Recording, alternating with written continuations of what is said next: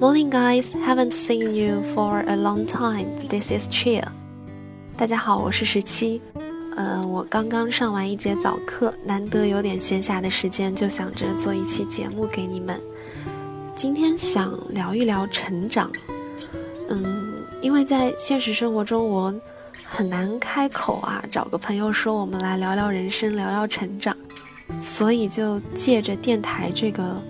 看不到对方表情的地方，随便说说最近的感想。今天想分享一部前阵子看到的动画片，片子很短，大概就四五分钟吧，名字叫做《If We Meet》，如果遇见未来的自己。呃，This is a stop-motion animation which explores the shifting notion of self and desire through the changing of time. 这部动画片呢是一部定格动画，它讲述的是一个女孩在时间的长河中，在成长的过程里不断的探索自我和追求的一个故事。动画片描述了女孩在儿童时期、少年时期和老年时期的三种状态。我下面大概介绍一下动画片内容啊。儿童时期的时候呢，那个女孩子特别可爱，平刘海、麻花辫。他很喜欢把自己的袜子吹成一个气球，拿在手里面玩。接着画面就切换到了少年时期，女孩把头发给剪短了，她的手里抱着一捆袜子，各种颜色的波点的袜子，很开心的把它们一双双都晾起来。看得出来，她特别喜欢自己的袜子们，很享受，甚至会边欣赏这些袜子边跳起舞来。然后画面就突然变成了一个白发苍苍、身材很佝偻的老太太，她看起来很不快乐，坐在椅子上拿着一把大剪刀在剪自己的袜子，表情很凝重，有淡淡的愤怒，似乎是在发泄和控诉什么。随着背景音乐节奏的不断加快，画面也不断的在这三个形象中切换。最后呢，少年时期的女孩和老年时期的自己相遇了。她扔掉了老太太手里的大剪刀，递给她那个用袜子吹起来的气球，带着她一起跳舞。老奶奶好像突然被她提醒到了，她突然意识到自己正在破坏的那些袜子，曾经是自己最心爱的东西呀。所以她就开始慢慢的放松下来，开始微笑。慢慢的就变年轻了。我为什么很被这个小动画触动呢？我看这个视频的时候，正好在杂志社实习嘛。老板呢在催着我写点稿子出来，但是当时的我真的毫无灵感，整个人都很枯涸，就像瞬间老了一样。其实这个痛苦的状态持续了有一段时间了。熟悉我的朋友应该知道，我前阵子呢进了一个自己特别特别喜欢的杂志社。刚开始实习的时候，我真的是每天都朝气蓬勃的，就背着厚重的电脑啊，穿梭在地铁站里，觉得自己好自信啊，好骄傲啊。因为文字事业啊，这种人文的传媒环境啊，都是我最喜欢的、最想去钻研的东西。就像动画片里那个小女孩。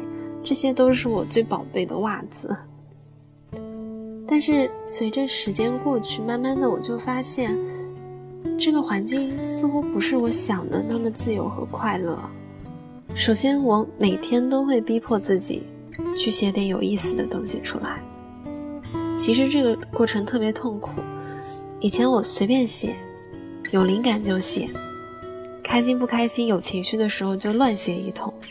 现在不一样，现在我就是面对电脑，哪里也不去，不去看生活，也不去接触人，却还要逼着自己写点有生活温度的东西出来，其实是很违背我的本意的。创作的过程就很不自然啊。还有很重要的一点就是，嗯，我原来觉得我喜欢的传媒嘛，就是传播一些我自己认同的。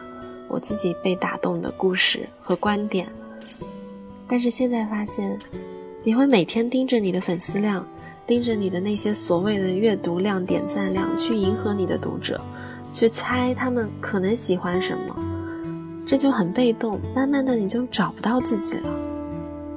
所以我甚至开始有点讨厌这个过程，就好像是动画片里的老奶奶。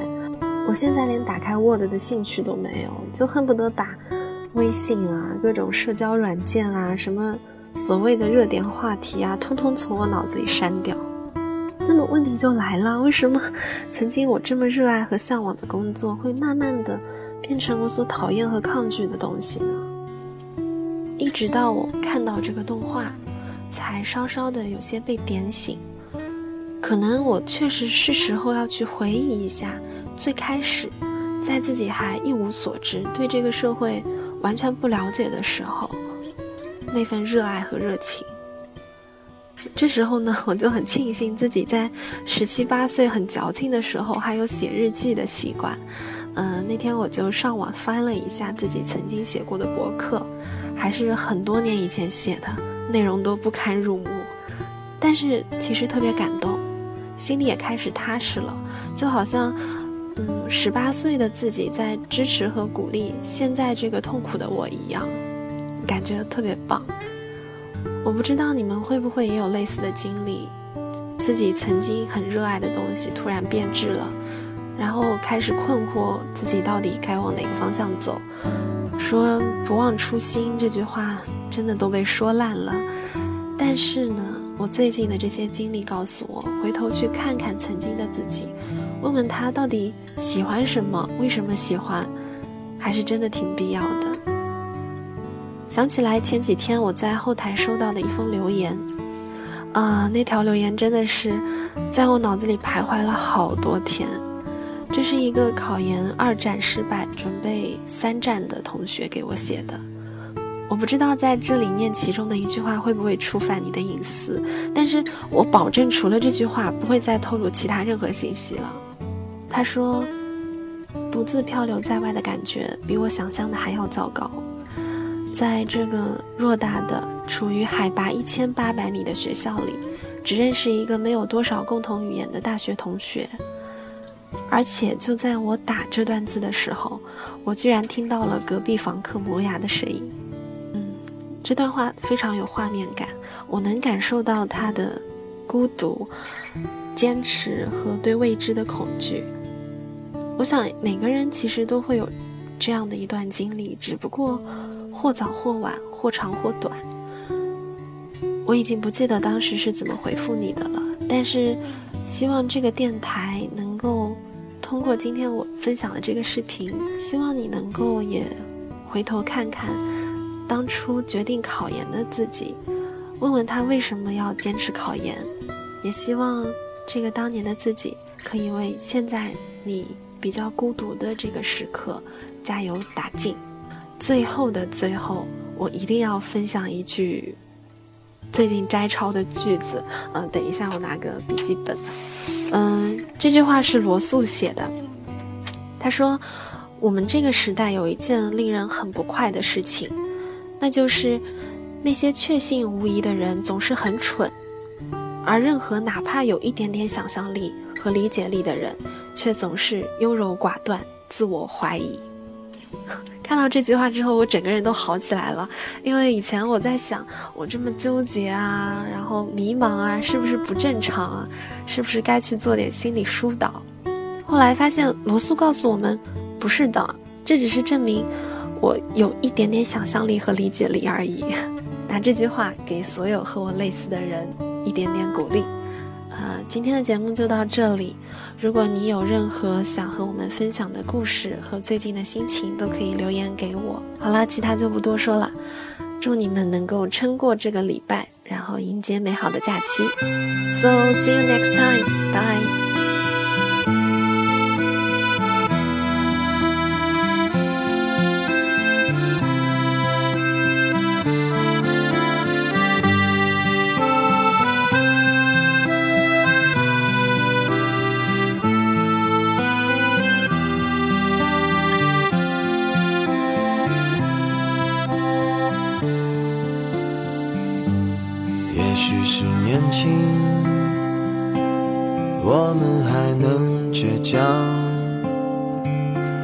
是像个孩子一样，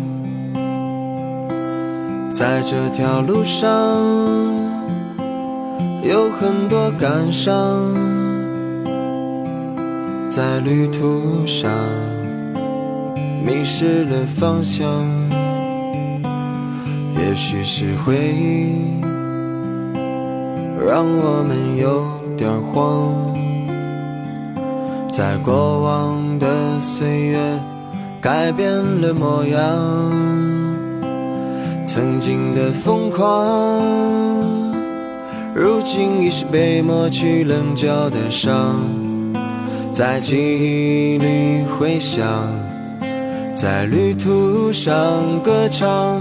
我们是唱歌的孩子，唱歌的孩。在阳光下，在榕树上，有我们欢笑的脸庞。我们是听话的孩子，不想长大的孩子。在一片片掉落的回忆里，你的模样是否已变化？我们是唱歌的孩子，唱歌。在夕阳下，我们歌唱，只为那最美的晚霞。我们是听话的孩子，不想长大的孩子，在晚风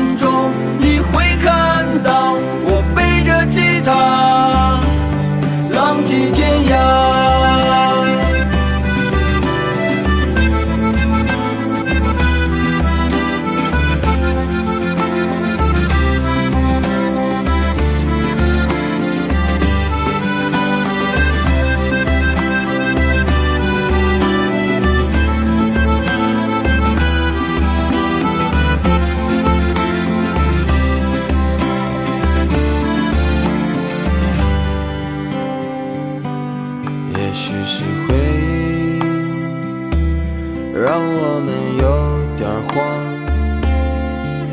在过往的岁月改变了模样，曾经的疯狂，如今已是被抹去棱角的伤，在记忆里回响，在旅途上歌唱。我们是唱歌的孩子，唱歌的孩子。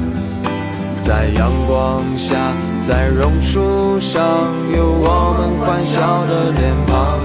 我们是听话的孩子，不想长大的孩子。在一片片掉落的回忆里，你的模样是否已变化？我们是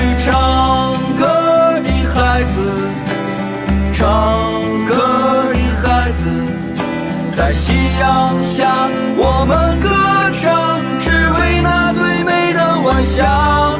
我们是听话的孩子，不想长大的孩子。在晚风中，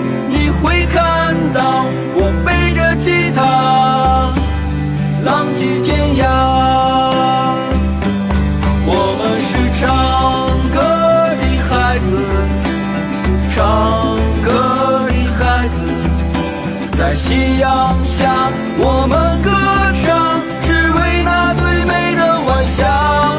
我们是听话的孩子，不想长大的孩子。在晚风中，你会看到我背着吉他，浪迹天涯。